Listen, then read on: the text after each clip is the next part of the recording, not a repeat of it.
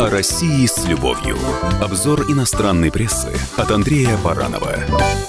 Здравствуйте. На фоне того, что творится во всем остальном мире, Россия остается некой крепостью в борьбе с э, эпидемией коронавируса, распространяющейся по планете. Вот так оценивают ситуацию э, в нашей стране за рубежом. Давайте почитаем. Например, вот Foreign Policy, авторитетное э, издание американская. По мере распространения пандемии э, коронавируса, которая привела к остановке целые страны и унесла в последние недели жизни 8 тысяч человек по всему миру, Россия оставалась при редким местом спокойствия и даже, возможно, безразличия. Повседневная жизнь в основном продолжалась как обычно. Магазины, организации, школы по-прежнему работали, в то время как власти излучали уверенность, указывая только на 147 подтвержденных случаев заболевания и 0 смертей при проведении более 160 тысяч тестов на вот э, этот вирус COVID-19 19, да? Ну, правда, вот последние 48 часов, э, отмечает издание, этот имидж начал разрушаться, крепость дает трещины, потому что российское правительство развернуло меры реагирования на коронавирус до упора. Закрытие границ,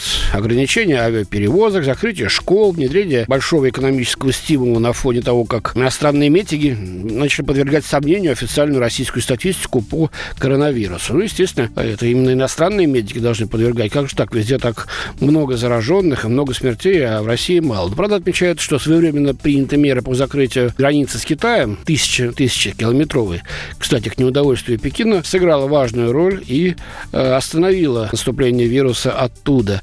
И в основном-то зараженные сейчас у нас э, отмечают западные журналисты, это те, кто вернулись из Европы, в частности, из Италии. А вот что пишет о нас э, Нью-Йорк Таймс. Россияне начали делать запасы проверенного национального продукта, который помог им пережить многочисленные кризисы в течение неспокойной истории их страны. Гречка. Так и пишут латинскими буквами. Вот гречка. Дешевая, сытая и любимая россиянами как в качестве гарнира, так и сама по себе была распродана во многих московских супермаркетах. И в лучшем случае там оставались только дорогие бренды. Русские обращались к гречке во времена кризиса и раньше. На закате Советского Союза, когда люди испытывали нехватку продовольствия, они тоже закупали гречневую крупу, говорится в статье. Президент Владимир Путин сообщил россиянам, что ситуация находится под контролем и призвал их не делать лишних запасов, которые в итоге они могут просто выбросить. Но, похоже, это не остановило набег на гречку. Одна 69-летняя женщина из Москвы, отказавшаяся назвать свое имя, для газеты «Нью-Йорк Таймс», рассказала, что купила гречку в панике, заметив, как многие люди тащат домой сумки с покупками. Еще один покупатель в западной части Москвы разозлился, увидев пустые полки, обычно заполненные гречневой крупой. Выходя из магазина, он услышал обычное «Будем рады видеть вас снова». Ну, где-то так у нас,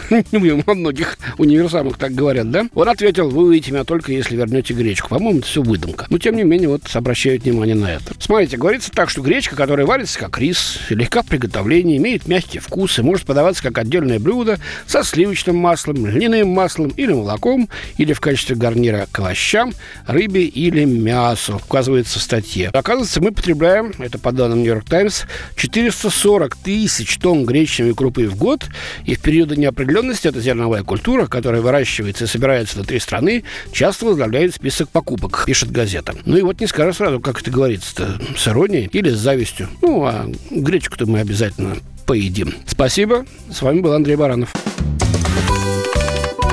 О России с любовью. Обзор иностранной прессы от Андрея Баранова.